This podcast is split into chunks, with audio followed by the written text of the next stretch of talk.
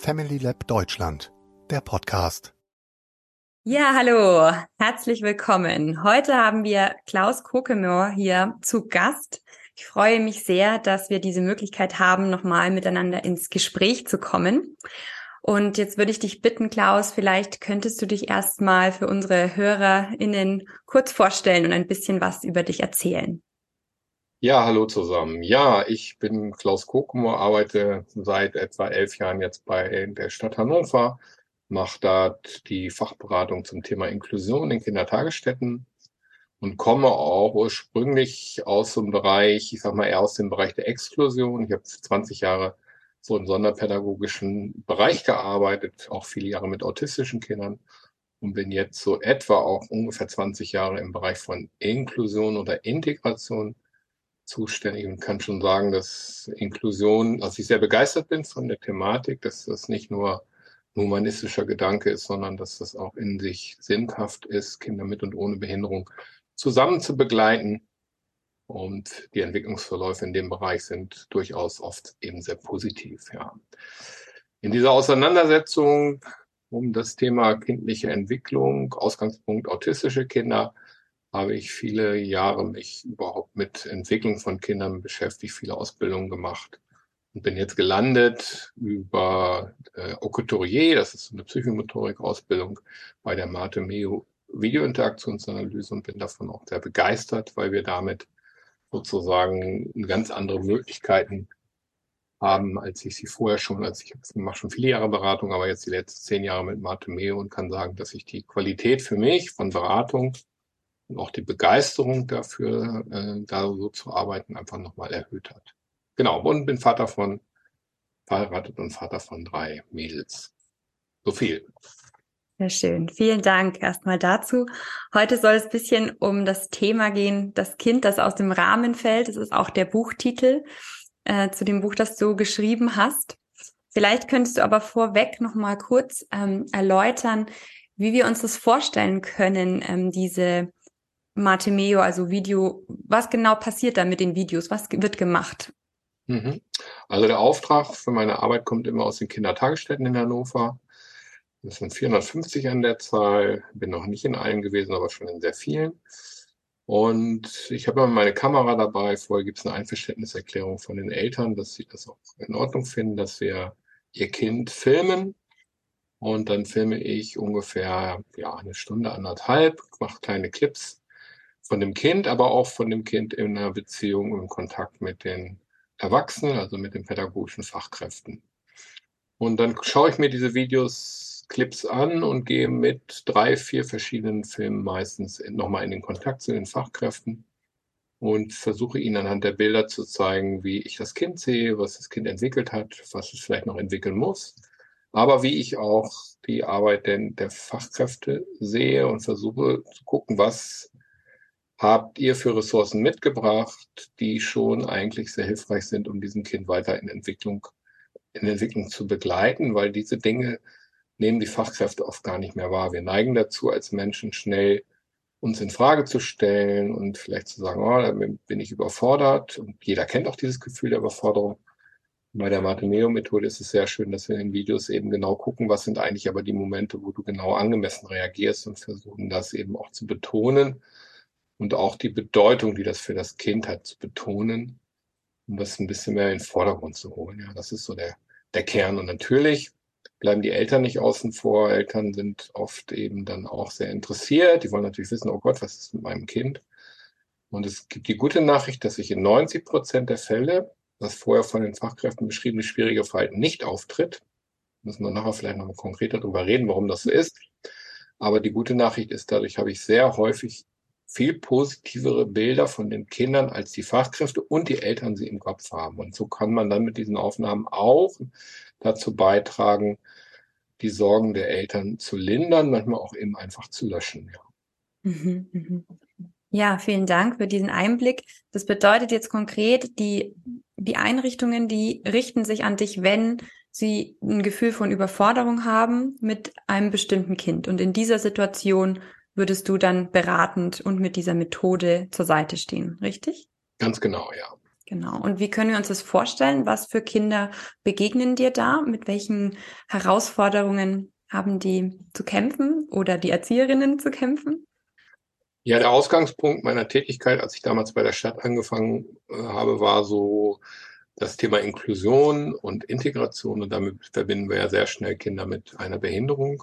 Und so bin ich auch für mich auch an den Start gegangen und habe dann aber festgestellt im Laufe der zehn Jahre jetzt, dass die meisten Anfragen sich nicht auf Kinder mit irgendeiner Behinderung beziehen, sondern auf Kinder, Kinder, die uns auf irgendeine Art und Weise herausfordern, äh, weil sie andere Kinder schlagen, Katzen beißen, weil sie nicht ins Spiel kommen oder weil sie nicht auch manchmal einfach nicht in Sprache kommen, obwohl sie sprechen können eigentlich.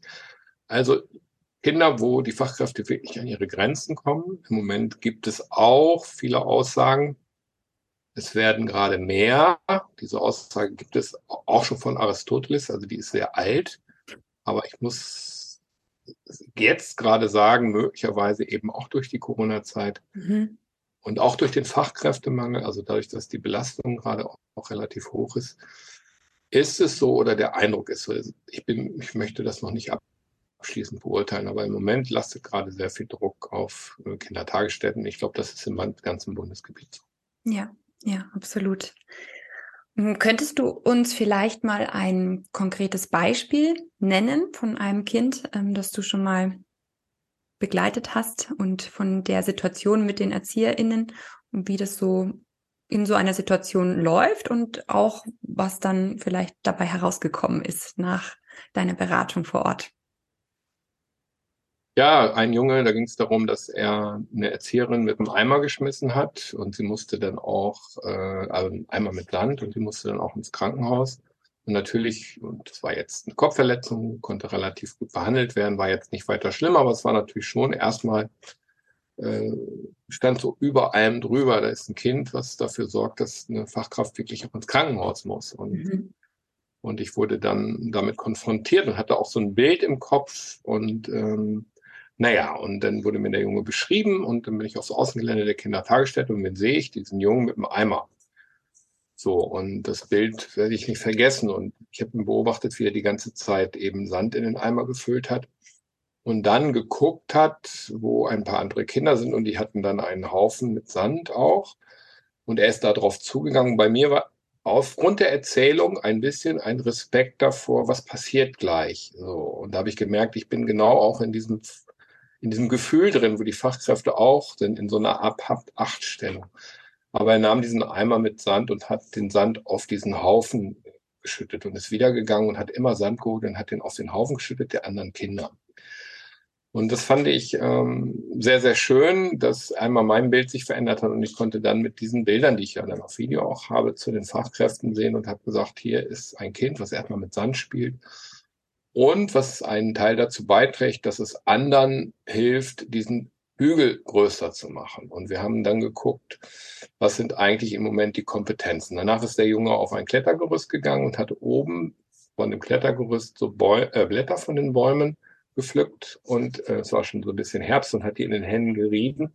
Und das sah aus, als wenn er äh, Tee macht und hat diesen Tee so in einen, einen Becher gefüllt und diesen Becher hat er wieder zu jemandem gebracht. Und dann haben wir plötzlich das Gefühl entwickelt von jemandem, der eigentlich einen Widerspruch darstellt zu dem Bild, ich schmeiße die Erzieherin mit dem Eimer, sondern ich bin fürsorglich. Ich kümmere mich darum, dass welche Tee kriegen. Es ist zwar nur ein Spiel, aber es ist ja die Vorstellung.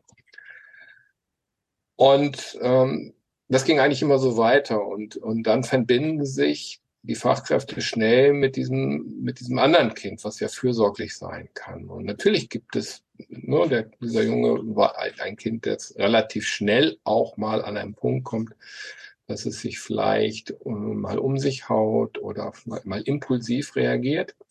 Aber wenn man das dann betrachtet, in der Gesamtheit am Kindertagesstättentag ist das konstruktive Verhalten eigentlich in der Überzahl.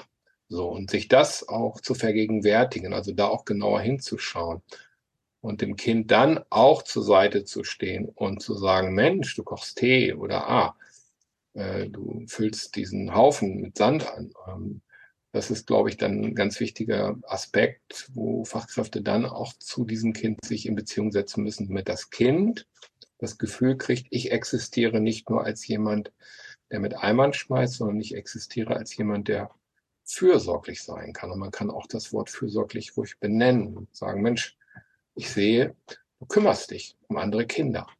Dann erhält das Kind sozusagen eine neue Chance. Ja. Und das ist so oft Inhalt in der Arbeit, dass wir uns die konstruktiven Momente der Kinder viel mehr vor Augen führen, mhm. Mhm. die da sind und unsere eigenen auch. Ja, ja, genau. Ich denke, man ist da so schnell in so einem ja, Teufelskreis gefangen, ja, dass wenn man einmal anfängt, die negativen Aspekte des Kindes zu sehen, dass einem dann auch nur noch diese auffallen und die äh, konstruktiven oder positiven ähm, Dinge, die das Kind auch an dem Tag natürlich tut, einfach auch wie wegfallen. Ja, das ist, das ist so. Wir sind da als Menschen sehr schnell dabei, dass wir uns auf diese negativen Aspekte beziehen. Heute sagte in einem Seminar eine Frau, ah, wir haben tausend Kinder. So, und dann sage ich, das stimmt nicht, was du sagst. Das ist ein, Gefühl. Ich, ich kenne genau dieses Gefühl ja. der Übertreibung und das kommt aus der starken Emotion heraus, dass wir sagen, wir sind in Überforderung. Es sind, es sind und bleiben 25. So. Mhm. Und äh, das ist so die Tendenz, die wir dann haben, wenn wir ganz stark über die Emotionen versuchen, das alles zu verstehen. Emotionen sind natürlich im Kontakt mit Kindern wichtig, brauchen unsere Gefühle und Emotionen, aber Emotionen sind in der Bewertung von Situationen nicht günstig, weil wir da schnell in eine Schieflage kommen, ja. Mhm. Mhm. Und wie kann man dann besser damit umgehen, wenn du sagst, die Bewertungen rausnehmen? Was gibst du den Fachkräften da an die Hand? Also ich hatte ja eben schon gesagt, dass es in 90 Prozent der Fälle so ist, dass wenn ich in eine Kindertagesstätte komme, das vorher von den Fachkräften beschrieben, äh, Quatsch, ja, von den Fachkräften beschriebene schwierige Verhalten des Kindes nicht auftritt. Mhm. Das ist in 90 Prozent der Fälle so. Und die sind dann natürlich enttäuscht, weil sie denken, sie hätten mir etwas erzählt, was nicht stimmt. Und ich sage dann, was ist die gute, erstmal, was ist die gute Nachricht? Und die gute Nachricht ist, das muss man sich wirklich ins Bewusstsein holen dann dass das Kind in der Lage ist, ein Verhalten zu zeigen, wo die Fachkräfte auch sagen, wenn das immer so wäre wie heute, hätten wir dich gar nicht angerufen. Also er ist grundsätzlich in der Lage, ein Verhalten zu zeigen, wo wir alle total zufrieden sind.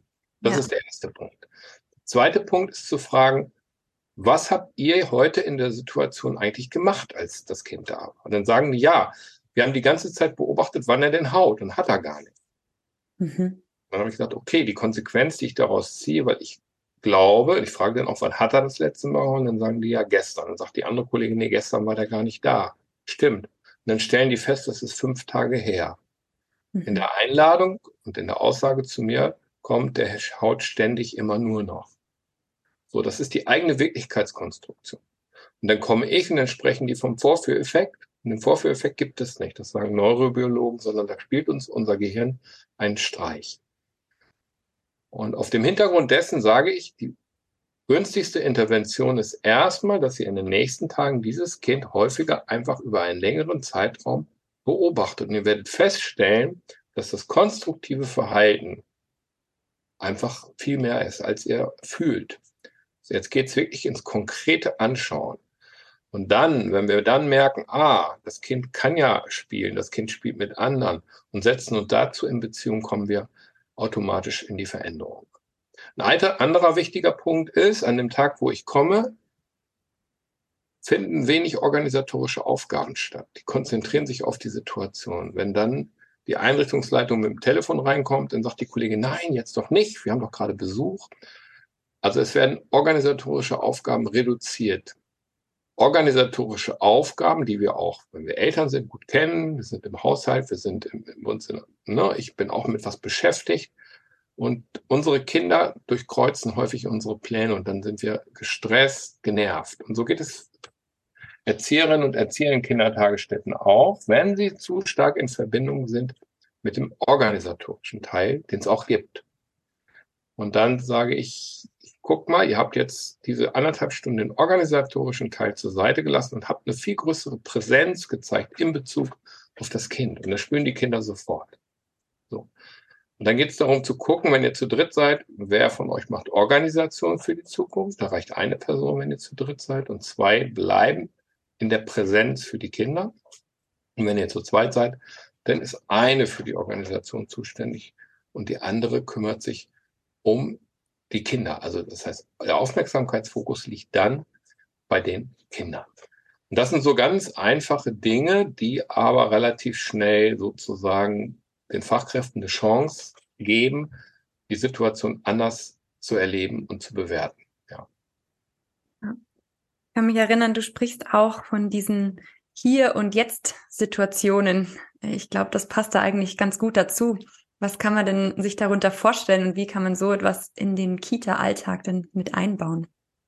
Vielleicht nicht nur in den Kita-Alltag, auch in den Alltag mit Kindern überhaupt. Ja, ich hatte jetzt auch, als du das gesagt hast, sofort erstmal äh, an mich selber oder an alle Menschen gedacht, die gerade Kinder haben. Also, ich lese gerade ein Buch und in dem Buch geht es ganz viel darum, dass wir gerade diesen Hier- und Jetzt-Momente immer weniger werden in unserer Gesellschaft, weil dieses Smartphone, Handy uns dieser Momente beraubt ich glaube, 80 Mal oder so am Tag oder 100 Mal am Tag berührt man dieses Gerät.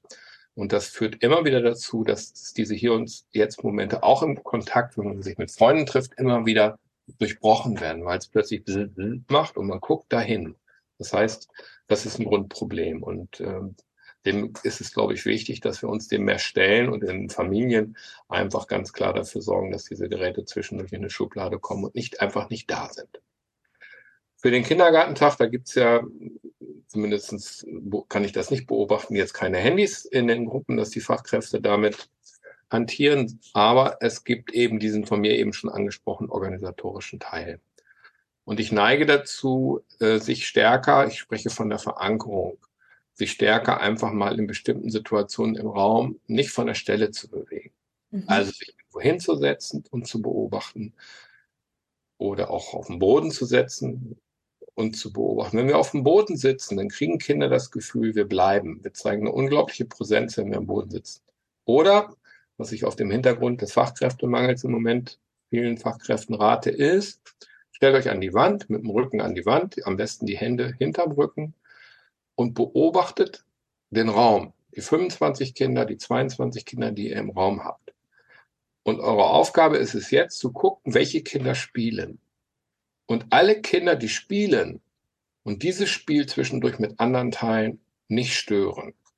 Weil wenn ein Kind von morgens bis nachmittags spielt und dieses Spiel mit anderen teilt, ist alles erreicht, was ein Kind in der Kindertagesstätte erreichen sollte. Mhm. heute großen Schule in Hannover, habe einen Vortrag gehalten und ich hatte, als ich diesen Satz gesagt habe, gedacht, es kommt Gegenwind. Und die Schule, die Leute von der Schule haben alle gesagt, nee, das sehen sie genauso. Kinder sollen im Kindergarten über das Spiel lernen und dann die Schulreife darüber erreichen. Und die Kinder, die drei Kinder oder die fünf Kinder oder das eine Kind, was nicht spielt, da gehst du hin und hilfst dem Kind, ins Spiel zu kommen. Und nicht mit dem wollen wir mal dieses machen oder jenes machen, sondern das Kind dort abholen, wo es mit seiner Aufmerksamkeit gerade ist. Das mhm. heißt, das Kind, was nicht spielt, schaut vielleicht anderen Kindern zu, die malen und dann sage ich, genau, ich versuche eine Verbindung herzustellen zu seinen Augen und sage, ja, die anderen malen. Und dann schaut mich das Kind an und daraus entsteht dann ein Kontakt. Und aus diesem Kontakt heraus gehe ich mit dem Kind weiter in Kontakt und in der Regel ergibt sich relativ schnell daraus, dass das Kind irgendein Angebot macht, was es jetzt tun möchte. Und da begleite ich es einen Moment und dann ist das Kind im Spiel. Also das ist für mich so die Hauptaufgabe in der Kindertagesstätte.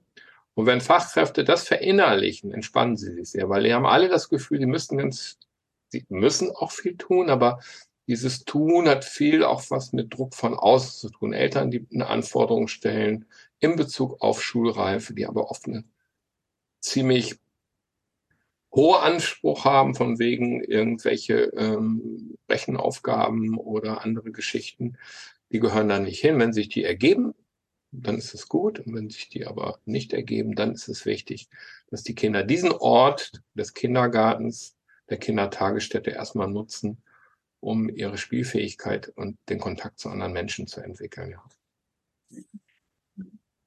Ja, also das erlebe ich auch so. Wir machen ja auch äh, Weiterbildungen für pädagogische Fachkräfte. Und ich hatte auch ge das Gefühl, dass es nicht nur von den Eltern kommt, auch von den Schulen schon, dieser Druck auch, dass Kinder im Kindergarten eben schon in der Vorschule gewisse Dinge schon äh, können müssen, noch bevor die Schule überhaupt losgeht. Und ich denke auch, dass da wichtig ist, diesen Druck auch wieder ein bisschen rauszunehmen und in den Fokus zu setzen, wie, wie wichtig dieses Spielen und auch dieses freie Spielen, dieses nicht angeleitete, mit unglaublich vielen Angeboten überladene, ähm, dieser Kita-Alltag, dass das einfach wichtig ist und dass dafür Zeit einfach auch da sein muss und dafür auch ein Bewusstsein bei den Eltern auch zu schaffen, was das für eine äh, für einen Mehrwert auch für die Kinder hat, wenn sie diese Möglichkeit überhaupt haben, dieses freie Spiel wieder zu erleben. Genau, es geht ganz viel darum, dass das Kind äh, so die Erfahrung der Selbstwirksamkeit machen muss. Handlung ist Glück für mich. Also wenn ein Kind in Handlung kommt, das Gefühl hat, etwas zu verändern mit seinen Händen, Spuren zu hinterlassen, da, wenn ich das beobachte, sieht man immer ein Lächeln, eine Begeisterung, eine Engagiertheit in den Gesichtern der Kinder. Ohnmacht ist ein Unglücksgefühl und auch oft ein Gefühl der Leere. Und mein Ziel ist es immer, die Kinder, aber auch die Fachkräfte dazu zu bringen, wieder in, in eine Handlung zu kommen, in eine Aktivität, das Gefühl zu haben, etwas verändern zu können. Ja. Ja. Jetzt würde ich gern noch ähm, einmal auf deinen Buchtitel zurückkommen, mm, weil ich diesen Begriff des Rahmens eigentlich so spannend finde und würde dich gerne nochmal fragen, warum du diesen Begriff gewählt hast und was du mit diesem Rahmen eigentlich alles verbindest. Ja, der Ausgangspunkt war schon diese Erfahrung immer wieder zu machen, dass an dem Tag, wo jemand von außen kommt, also das ist unabhängig von meiner Person, das beschreiben auch andere Beraterinnen und Berater, dass immer wieder an dem Tag, wo man kommt, dieses Verhalten nicht auftritt oder nur in zehn Prozent der Fälle. Und äh, dann habe ich gedacht, was ist denn heute für ein besonderer Rahmen da was ist eigentlich, hat sich eigentlich an diesem Rahmen äh, verändert, damit dieses Kind jetzt sozusagen in diesen Rahmen passt. Und äh, genau, und ich habe ja mal in dem Buch auch so ein Beispiel gebracht, äh, das Kind sozusagen mit dem Bild von der Mona Lisa verglichen. Und wir würden ja auch nie sozusagen jetzt äh, die Mona Lisa an einen Rahmen anpassen, sondern immer den Rahmen an dieses wunderbare Bild. Und beim Kind sehe ich das genauso. Wir schnippeln da nicht dran rum, sondern wir gucken, wie können wir den Rahmen für dieses Kind sozusagen äh, verändern. Und äh, es gibt so eine schöne Szene von einem Jungen, der im Morgenkreis immer Theater macht und ich kriege das im Video gezeigt und während der, das Video läuft, rutscht dieses Kind nach hinten auf den Bauchlage und liegt außerhalb des Kreises. Und ähm, wir gucken uns das dann auf dem Studientag an und die Fachkräfte sind plötzlich total begeistert von diesem Jungen, der ja außerhalb des Kreises in Bauchlage liegt und auch anfängt, das Lied mitzusingen, was im Morgenkreis gesungen wird und sogar versucht, in Bauchlage zu klatschen. Und alle sind plötzlich aus dem Häuschen. Und dann habe ich gesagt, ähm, ihr wart doch dabei. Also ihr wart in der Situation ja anwesend, als das geschehen ist. Ich habe es ja nur gefilmt. Und dort konntet ihr diese Begeisterung überhaupt nicht aufbringen, sondern ihr habt mich extra eingeladen, weil das ja das ist, was euch stört. Und dann haben wir erst gemerkt, dass durch diesen wieder ein Rahmen, diese veränderte Rahmen des, wir, wir treten aus unserem pädagogischen Alltag raus und schauen uns das von draußen an, plötzlich wir das ganz anders sehen können und sogar feiern können. Mhm. So, und dann habe ich gesagt, wäre das denn für euch in Ordnung, wenn dieses Kind außerhalb des Kreises liegt? Dann haben alle an dem Studientag gesagt, ja, kein Problem, fänden wir gut, Hauptsache er ist dabei dann habe ich gesagt, okay, am Studientag trifft man gerne mal Entscheidungen, die man montags morgens bereut. Und dann haben alle gesagt, nee, nee, nee, das kann ruhig so sein. Also wenn der außerhalb des Kreises liegt und mitmacht, dann ist für uns alles, dann ist für uns alles gut. Und dann konnte ich ihnen sagen, ja, jetzt habt ihr die, eigentlich die Grundgedanken von Inklusion verwirklicht. Ihr nimmt eine Anpassungsleistung vor, ihr öffnet diesen Rahmen des Kreises und lasst ein Kind außerhalb des Kreises sein. Und ihr öffnet auch dieses vielleicht auch ein anderes Bild von, wie muss Gemeinschaft sein? Muss in, in einer Gemeinschaft immer, müssen alle immer das Gleiche tun. Und das fand ich ein, ein schönes Erlebnis aus diesem, wir steigen aus unserem eigentlichen Rahmen aus, um dann diesen Rahmen erweitern zu können. Ja. Wozu wir dann, wenn wir in der Situation sind, oft nicht in der Lage sind. Und deswegen ist es so wichtig, ja, in diesen Rahmen zu denken. Ich denke natürlich auch in konzeptionellen Rahmen. Wo ist der konzeptionelle Rahmen beispielsweise für ein Kind äh, zu eng? So, wo müssen wir da eine Veränderung vornehmen? Mhm. Viele Kinder stellen eben die bestimmte Konzepte von Kindertagesstätten in Frage. Ja. Ist ein Junge, der nicht spricht, sitzt auf dem Sofa und schweigt. Und die Fachkräfte sagen, ja, der sitzt da immer und schweigt. Ich sage dann der Fachkraft, geh mal hin und nimm dir mal ein Buch. Ich will mal gucken, ob du, wenn du mit ihm sprichst, ob er dann was sagt. Sie macht das auch wunderbar, aber er sagt nichts, er sitzt da. So, ich gebe mir noch ein paar Hinweise in Bezug auf handlungsbegleitende Sprache. Und irgendwann verabschiede ich mich. Ich komme nach drei Wochen wieder und da läuft dieser Junge mit einem anderen Kind über den Flur und die sind die ganze Zeit am Brabbeln und spielen wunderbar. Und dann habe ich gedacht, wow, das ist ja toll. Und bin zu den Fachkräften gegangen und habe gesagt, Mensch, das hat sich aber in drei Wochen um 180 Grad gedreht. Und dann haben die gesagt, ja, draußen hat er schon immer gesprochen auf dem Flur, nur in der Gruppe nicht. Mhm. Okay, dann gibt es nur eine Lösung, ihr macht die Tür auf weil dieses geschlossene Konzept ist für dieses Kind anscheinend nicht das Richtige. Und so führen Kinder uns manchmal auch unsere nicht so günstigen Konzepte vor Augen. Und dann ist es an uns äh, zu versuchen, wenn es denn möglich ist, wir können nicht alles verändern, aber da eine Veränderung vorzunehmen. Ja, ja. Gibt es auch ähm, also jetzt gerade noch mal in Bezug auf Autismus, das ist ja auch mm, der Bereich, wo du herkommst, wo du ja wirklich sehr sehr viel Wissen auch hast. Gibt es da vielleicht noch so ein bisschen einen Einblick gerade im Kita-Bereich, ähm, was für die Fachkräfte und auch für die Eltern ähm, nützlich sein könnte, wenn du sagst, okay, da steht das so im Raum, dass da vielleicht eine Autismus-Spektrumstörung da sein könnte. Wie geht man mit so einer Vermutung am besten um? Ja, die gute Nachricht ist, dass alle Kinder das Gleiche benötigen. So. Bei der Diagnose Autismus ist es so, dass die ja oft erst, also ich habe ein Buch geschrieben, das heißt Entwicklungsbegleitung autistischer Kinder in Krippe und Kita, und da schreibe ich, dass die Diagnose ungefähr im Durchschnitt ums achte Lebensjahr gestellt wird. Mhm. Wohl Autismus die von Geburt an bestehende Schwierigkeit ist, in Wechselbeziehung zu gehen. Und das heißt, wir merken relativ früh, Eltern und die Erzieherin in der Krippe merken schon, irgendwas ist bei dem Kind anders. Mhm. Maria Arzt, die Begründerin der Matomeo-Methode, sagt dazu, ich weiß noch nicht, was du genau hast, aber ich weiß, was du brauchst. Und das, was du brauchst, können wir dir jenseits von jeder Diagnose geben. Das ist nämlich, wir müssen zu, uns zu dir in Beziehung setzen. Ja.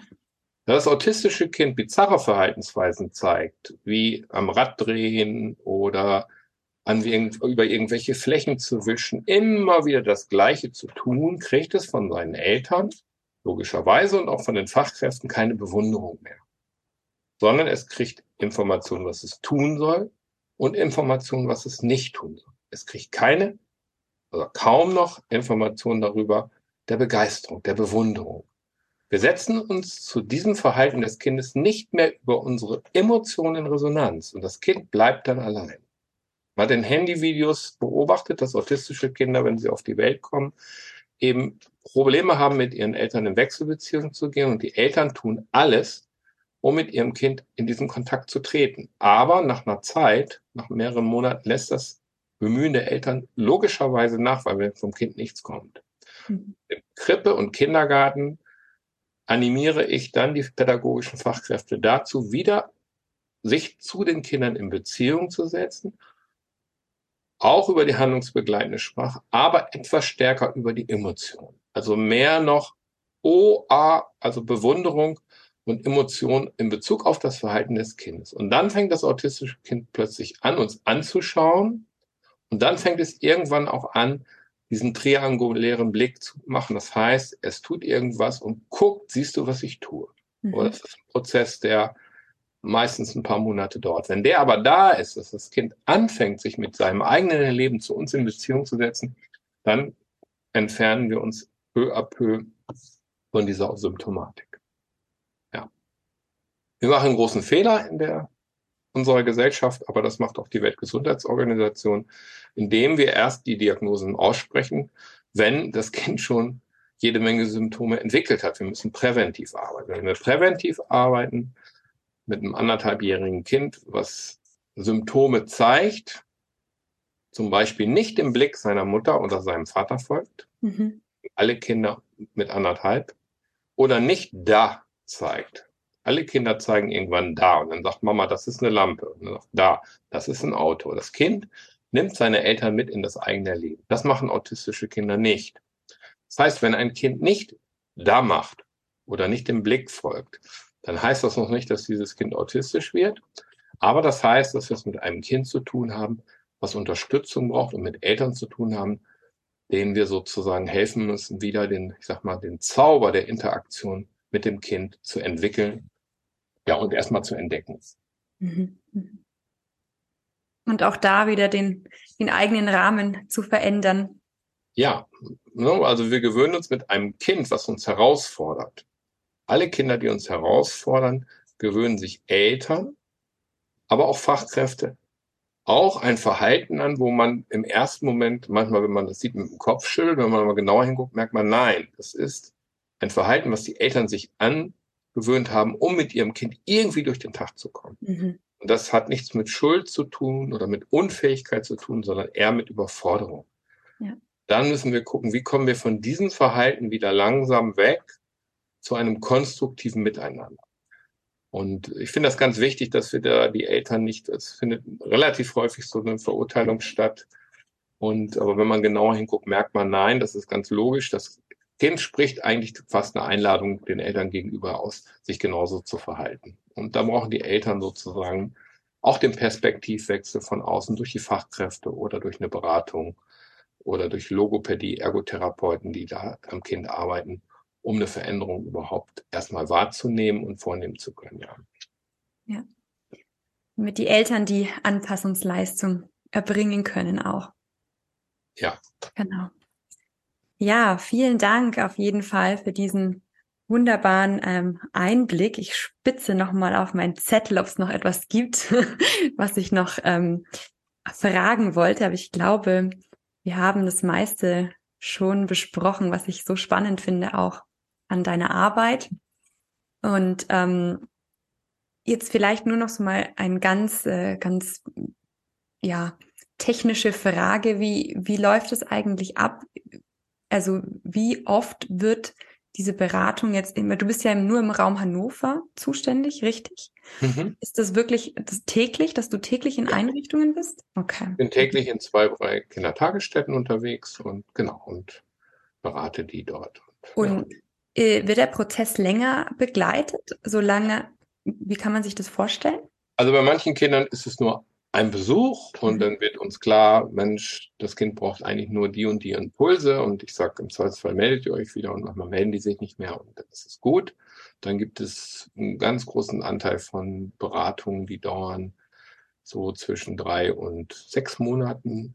Und dann gibt es ein paar Kinder, das sind in der Regel aber autistische Kinder, wo ich die ganze Zeit bleib, bleibe. Das heißt, ich bin dann alle Vierteljahr, am Anfang alle zwei Monate in der Einrichtung und gucke, wo steht ihr gerade was ist eigentlich der nächste Schritt? Und äh, genau, dann sehe ich die Kinder meistens vom dritten bis zum, bis sie in die Schule kommen. Ja. Okay. Das ist sehr spannend, ein Kind mal über so einen langen Zeitraum und auch ein Team über so einen langen Zeitraum zu begleiten. Und oft ist es so, dass die Fachkräfte hinterher sagen, oh, das war ganz gut, dass wir dieses Kind hatten, weil wir haben in diesen zwei Jahren oder in diesem einen Jahr, je nachdem, wie lange der Beratungsprozess gedauert hat, eben etwas Neues gelernt. Wir haben uns weiterentwickelt. Wir ja. haben neue Blickwinkel in Bezug auf unsere Arbeit kennengelernt. Ja, das ist dann oft, wird hinterher als ein Geschenk äh, dann auch wahrgenommen. Ja. ja. Ja, ja, und neue Blickwinkel, die ja letztendlich allen in dieser Einrichtung zugutekommen. Mhm. Ja, sowohl den Kindern als auch, denke ich mal, dem ganzen Team, auch dem ganzen Miteinander. Ja. Ja. Sehr spannend. Vielen, vielen Dank, Klaus, ja, auf jeden Fall für diesen Einblick in deine wertvolle Arbeit. Und ähm, ich freue mich, dass, dass dieses Gespräch heute stattfinden konnte. Und ich wünsche dir auf jeden Fall weiterhin viel äh, Kraft und Elan und Energie, da weiterzumachen. Ich denke, das ist für die Einrichtungen mit Sicherheit unglaublich wichtig. Ja, ich kann für mich sagen, mir macht das unglaublich viel Spaß. Ich, fahr, ich bin immer gespannt. Ich bin jedes Mal gespannt, wenn ich in eine Kita fahre, wo ich auch noch nicht war was da jetzt äh, mich erwartet, weil es so interessant ist, mit Menschen so zu arbeiten und auch die, die Behinderungen zu sehen, die wir alle haben. Jeder Mensch hat irgendwelche blinden Flecken, ich auch. Und gleichzeitig zu gucken, wo liegen eigentlich die Schlüssel zum Erfolg? Also wie kommen wir zur Lösung? Wie kommen wir gemeinsam dazu, dass wir den Zustand der Zufriedenheit für uns finden? Ja, und das äh, ist eine schöne Aufgabe, die ich gerne mache. Sehr schön. Vielen Dank. Ich wünsche dir heute noch einen schönen Abend. Ja, gleichfalls. Danke. Und vielleicht sieht man sich ja in einem anderen Kontext mal wieder. Danke dir. Gerne. Schaue auch gerne auf familylab.de vorbei. Wir freuen uns auf deinen Besuch.